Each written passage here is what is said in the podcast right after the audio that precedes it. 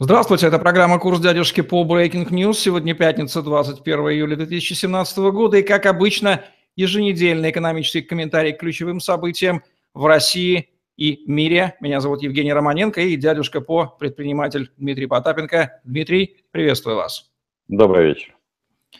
Вопрос от нашего зрителя Давида Кравченко. Министр Абызов заявил недавно, в будущем, говорит он, необходимо будет отказаться от моратория на проверки бизнеса, исходя из его размеров, от так называемых надзорных каникул для субъектов малого и среднего бизнеса. Нередко малые предприятия, добавил он, представляют большую угрозу, а большие – малую. Что этот человек имел в виду и чем это грозит российским предпринимателям?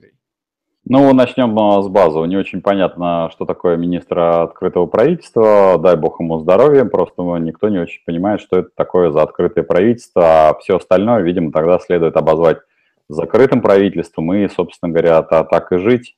И, ну, окей, хорошо, надо отменить а, проверки. Только я вынужден огорчить, что через а, сито даже проверок, а, которые идут через прокуратуру, проходит сама прокуратура, признается, что проходит не более 2%. Все остальные проверки уже давно, я подчеркну это слово, давно переместились в так называемые внеплановые проверки. И поэтому говорить о том, что у малого среднего бизнеса отсутствуют какие-либо проверки, это, конечно, откровенная ложь. А, проверки идут массовым порядком. Напомню, если кто забыл, то количество возбужденных дел упало против э, предпринимателей, упало в, в этом году по отношению э, к прошлому году, вот за эти месяцы, всего лишь на 5%. При этом а, по-прежнему количество обвинительных приговоров, оно практически 100%. То есть оправдательные приговоры, ну, какой-то там, это доли, доли, э, сотой доли процента. Поэтому э, прекрасно, что министр, по сути дела, озвучивает то, что на самом деле присутствует уже в реальном а, секторе, то бишь а, массовые проверки, закрытие и все остальное. Ну, welcome, опять-таки, это очередной раз признание того, что ни малый, ни средний бизнес не нужен, а нужно оставить только корпорации, которые находятся в государственном, по сути, управлении и владении – и, соответственно, только из них делать а, экономику. Правда, есть маленькое но, а, поскольку, будучи на линии, на прямой линии с президентом, я слышал очень много слов о цифровой экономике, о какой-то иной экономике, которая должна совершить рывок. Осталось понять, кто же будет совершать рывок. Если наш «Газпром», «Роснефть» и все остальное, я им могу только пожелать удачи. Единственное, я, конечно, как а, подопытный кролик и все, соответственно, всем нашим согражданам напоминаю, что этот рывок, конечно, легко осуществить в два раза. Ну, достаточно поднять тарифы на газ, на бензин, ну и на все прочие, как говорится, ЖКХ, с помощью чего нас а, легко контролируют. Мне кажется, что тогда вот, в общем, с одной стороны, мы, наши властители получат рывок экономики в два раза, и с другой стороны, в общем-то, они будут опираться на проверенных из года в год э, людей, которые умеют правильно, в общем, э, распоряжаться нашими шкурами, костями, ну и всей остальной требухой, которая у нас есть. Интересное наблюдение, ведь министр Абызов в прошлом имеет предпринимательский опыт. Что происходит с этими людьми, когда они попадают во власть? Почему их фокус мировоззрения вдруг так резко меняется на тот, который вроде бы им не должен быть свойственен? Он меняется очень по понятной причине. Это то, о чем мы много говорим в наших а, репортажах, и я говорю, стараюсь это доносить и на центральных каналах.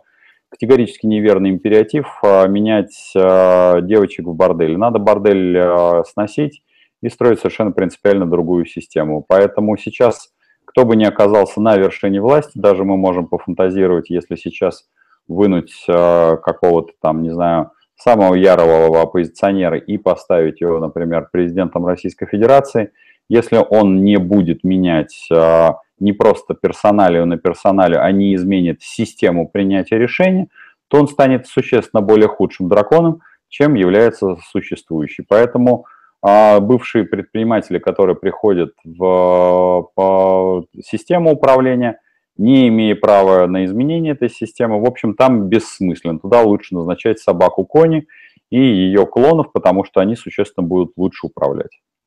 Иногда подобные заявления являются, попадающие в публичное поле, являются либо констатацией уже существующей практики, как вы сказали, это уже есть, либо прощупыванием почвы на предмет реакции. Вот что здесь от первого, что от второго?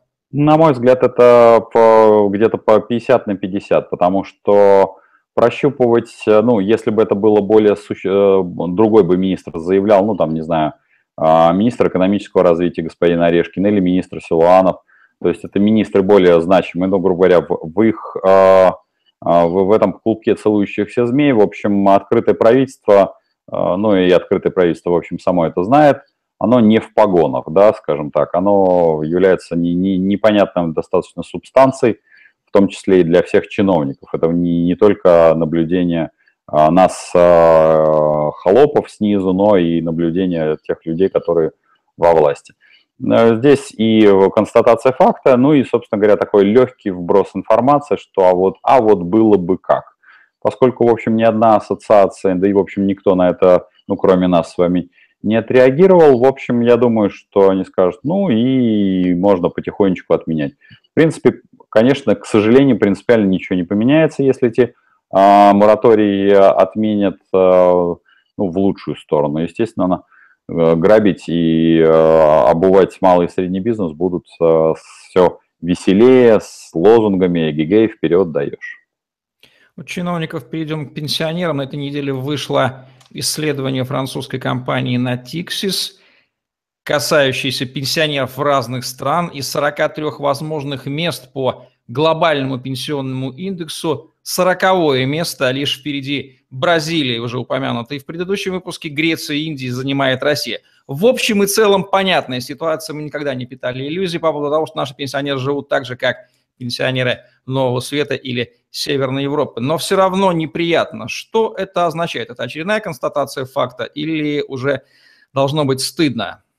А, Евгений, я считаю, что должно быть стыдно. Стыдно за то, что, ну, в первую очередь, ведь каждый из наших сограждан регулярно слышит, ну, сейчас, конечно, меньше, потому что вроде как и сила интернета, и э, волю судеб э, там э, пропаганда не так часто употребляет это слово, что у нас самая низкая налоговая ставка и далее по списку.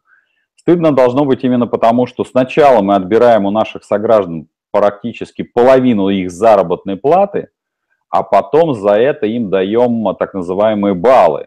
Я их называю йо-баллы, да, чтобы уж там, э, на выйдя на пенсию, человек мог получить по йо-баллу и, соответственно, э, иметь все возможности насладиться им и прийти с этим йо-баллом в, в магазин, там, не знаю, в поликлинику и расплатиться им, если у них это по, по, получится такая ситуация. Поэтому э, здесь, э, конечно, это, это констатация факта, но в, в первую очередь это, конечно, а, приговор тому, что та на пенсионная, так называемая пенсионная система, она не является пенсионной системой, я сразу говорю, а, которая у нас организована, это система просто расхищения денег. В первую очередь денег наших сограждан. Ну вот я регулярно, то есть особенно когда мне приходилось выводить а, там компании я был бы там генеральным директором открытого акционерного общества. То есть, соответственно, это очень а, высокие требования к документации и к раскрытию информации, и в том числе а, я был вынужден в том числе и себе платить а, полностью заработную плату, как говорится, лобово, а не в виде там дивидендов, либо иных, подчеркну, это законных способов выплаты дохода, я не очень приветствую слово «заработная плата», потому что я считаю, что должна быть она от слова «заработанная плата», должен, должно быть понятие дохода в моем понимании. Вот, э, но я смотрю свой собственный пенсионный там счет и, например, понимаю, что, в общем, даже э, система учета, которая построена на сегодняшний день, на самом деле, ну, при советской власти была такая ситуация, что в стаж начинал отсчитываться с момента поступления в ВУЗ. Как вы знаете, я в ВУЗ поступил в 1987 году. А система, которая сейчас организована, учитывает, что у меня стаж идет с 2002 года, потому что ранее она как-то это, этот стаж провалилась. То есть я просто хочу сегодняшним молодым людям и не только молодым людям показать о том, что вот так щелчком пальцев с 87 по 2002 год, то есть, по сути дела, 15 лет моей жизни и трудовой деятельности просто исчезают из учета. Это к вопросу о начислении так называемой пенсии. То есть э, меня, в общем-то, даже в 60 или 65 лет нельзя выпустить на пенсию по причине того, что, скорее всего, у меня просто не будет хватать стажа. Поэтому, Евгений, это цифра, это приговор, это приговор неверной организованной пенсионной системы, которая на сегодняшний день у нас есть в Российской Федерации. И это, конечно, стыдно. Способно ли вообще государство решать вопрос пенсионного обеспечения? Мы уже говорили с вами об этом в одной из наших программ, и еще раз повторим. Стоит ли вообще рассчитывать на это, допустим, нынешнему поколению уже 30-летних и чуть старше людей? А, ну, а, в, я, как не покажется странно, в, играю, в, играю в казино, а, в казино под названием софинансирование пенсии. Почему это казино? Потому что я знаю, что меня будет. Но это недорогое казино, я могу себе его позволить. Там ставка 12 тысяч в год. Напомню, что программа софинансирования пенсии – это когда государство на 12 тысяч вам дополнит еще 12. А, я уже, по-моему, играю лет 6, если мне не изменяет память. И когда мне задают вопрос, Дмитрий, ну вы же не верите в пенсионную систему, я говорю, не просто не верю, я знаю, что а будет, я просто хочу, вот когда формально мне должен наступить пенсионный возраст в 30 году, чтобы мне объяснили, ну, то есть в очередной раз рассказали какую-нибудь интересную, красивую сказку, и мы бы весело поржали, создав какой-нибудь еще очередной подкаст. В моем понимании, э, я напомню, что дорогим нашим согражданам, когда они произносят слово «государство», я хочу, чтобы каждый из них, который сидит по ту сторону экрана, отвечал на вопрос один. Государство – это кто? Именно государство – это кто? Потому что когда идет разговор о том, что государство лучше, чем, там, не знаю, частник, а государство надежнее, чем частник – задавайте себе, пожалуйста, вопрос, государство это кто? Потому что, к сожалению, государство и частник отличаются не очень сильно. А в той части, что и там, и там сидит, в общем-то, на, то, на конечном итоге э, конкретный менеджер.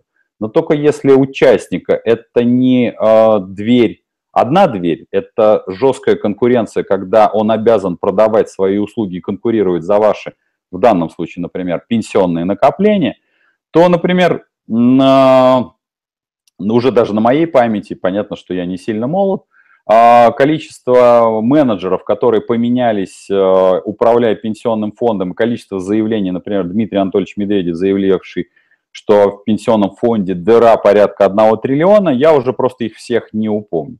Поэтому в моем понимании э, ситуация развивается следующим образом. Государство как функция ее задача установить правила игры. Все остальное, милые мои хорошие, это бизнес. Какой бы он ни, ни назывался. А, социальное обеспечение – это бизнес. А строительство дорог – это бизнес.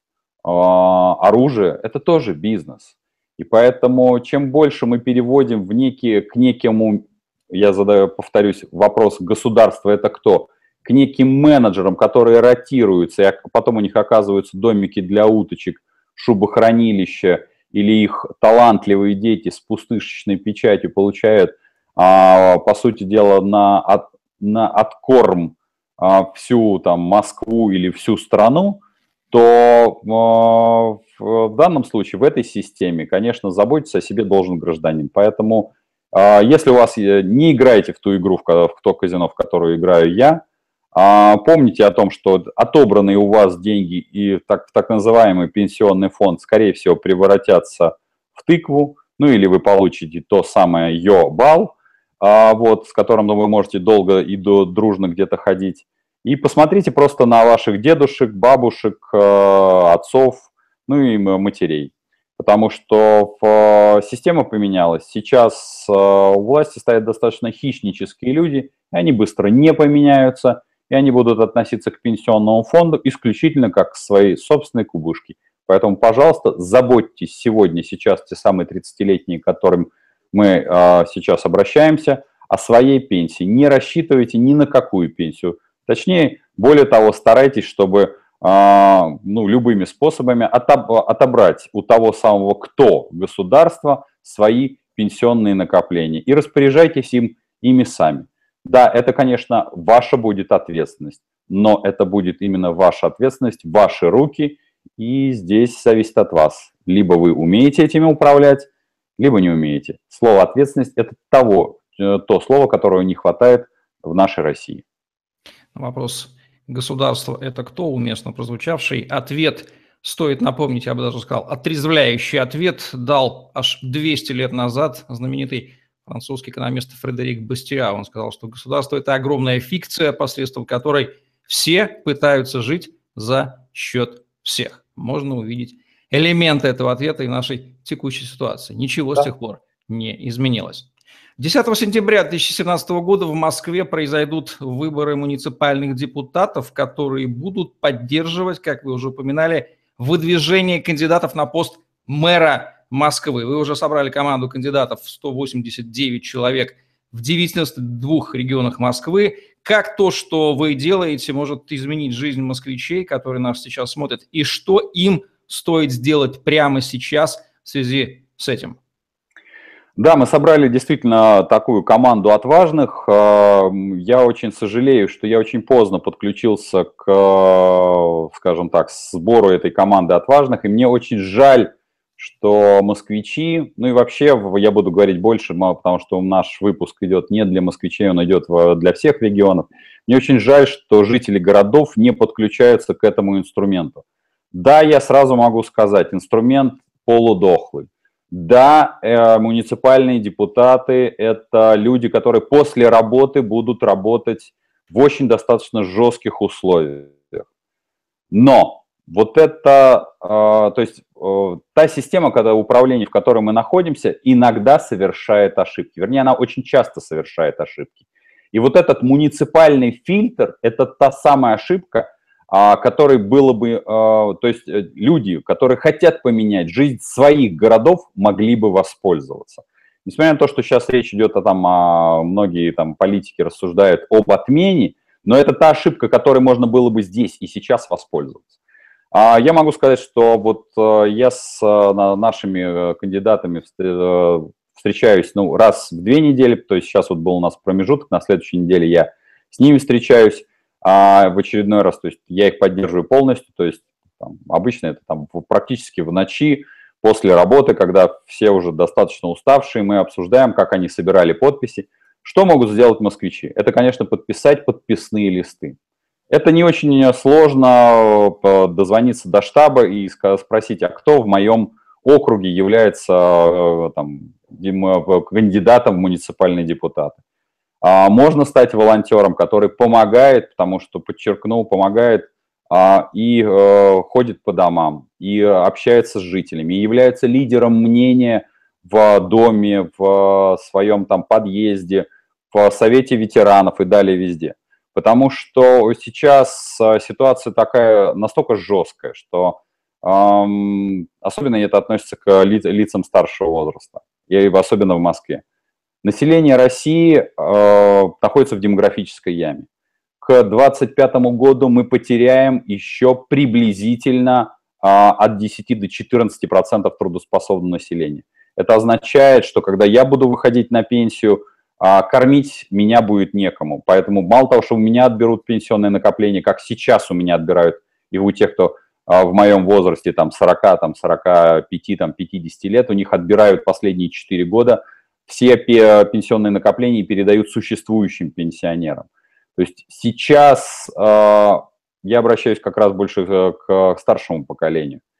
Э, вы знаете, дайте возможность вашим детям, внукам э, изменить жизнь. Ну, вот я вчера писал эфир на «Эхо Москвы». Я просто хочу искренне чтобы, чтобы вы прочувствовали, какова сейчас ситуация. Как вы знаете, есть блогер Соколовский. Я не могу сказать, что я там поклонник или я видел большое количество его роликов. Он э, записал какой-то ролик и якобы оскорбил верующих. Я не знаю, как можно оскорбить веру, которая внутри тебя и внутри головы, во что бы ты ни верил. Даже если ты являешься стопроцентным атеистом, это тоже элемент веры, но во что-то другое. И вот этому пацану, вместо, в моем понимании, которому, ну, не знаю, оштрафуйте его. Если вам очень, жест... вам очень хочется жестоко, ну, посадите его в КПЗ, там, в э, так называемый ИВС на 5 суток. Хорошо, дайте ему 15 суток. Ему дали 3,5 года условно. Но на этом система не остановилась. Многие, я видел комментарии, говорят, ну, что такое, в общем-то, ну, дали условно, и бог с ним.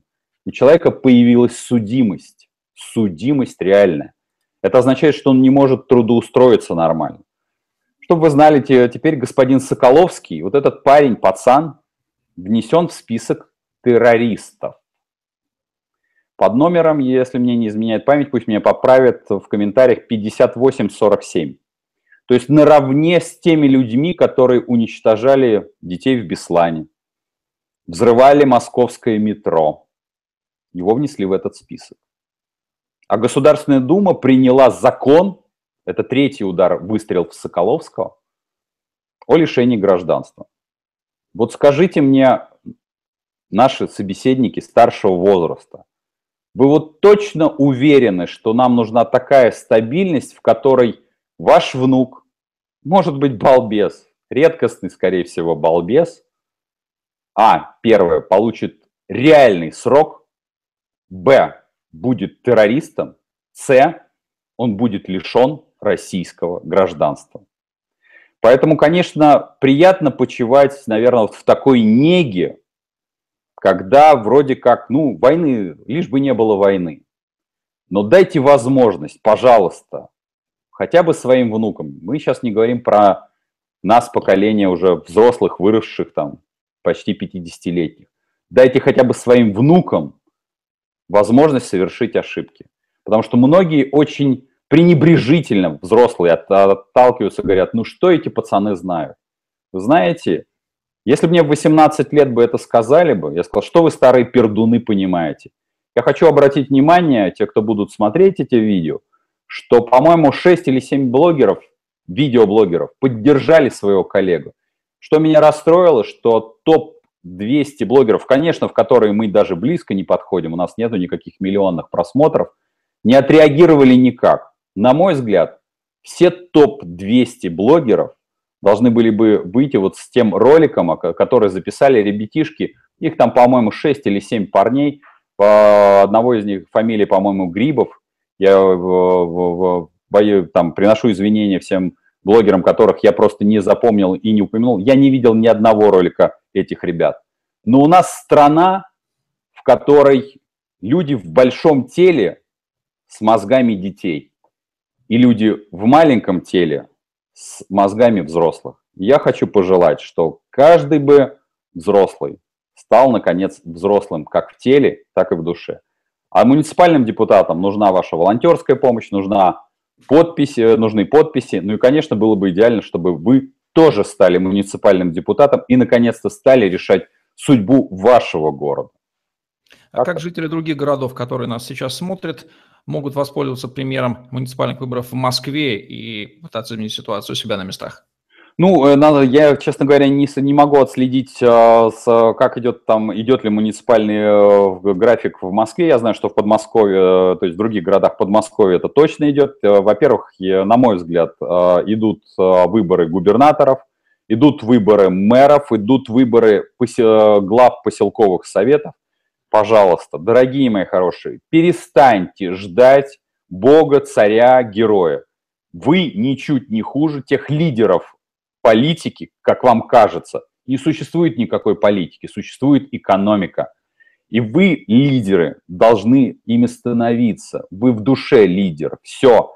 Оторвите свою задницу. Пожалуйста, сделайте это. Сделайте для себя, для своих внуков, для своих детей. Хватит ждать и на кухнях рассуждать, что вот все украли. Нет, не все. Украли только с нашего молчаливого согласия. А это означает, что мы такие же соучастники этого воровства, которое происходит в нашей стране. Молчаливое согласие этого насилия над страной.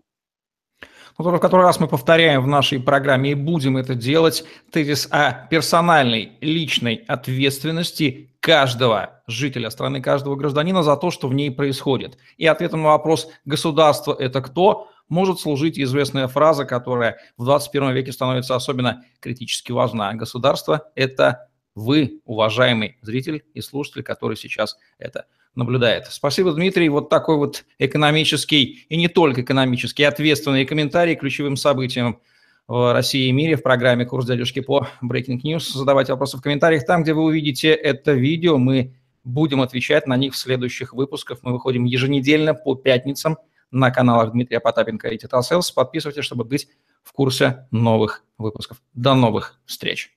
До свидания.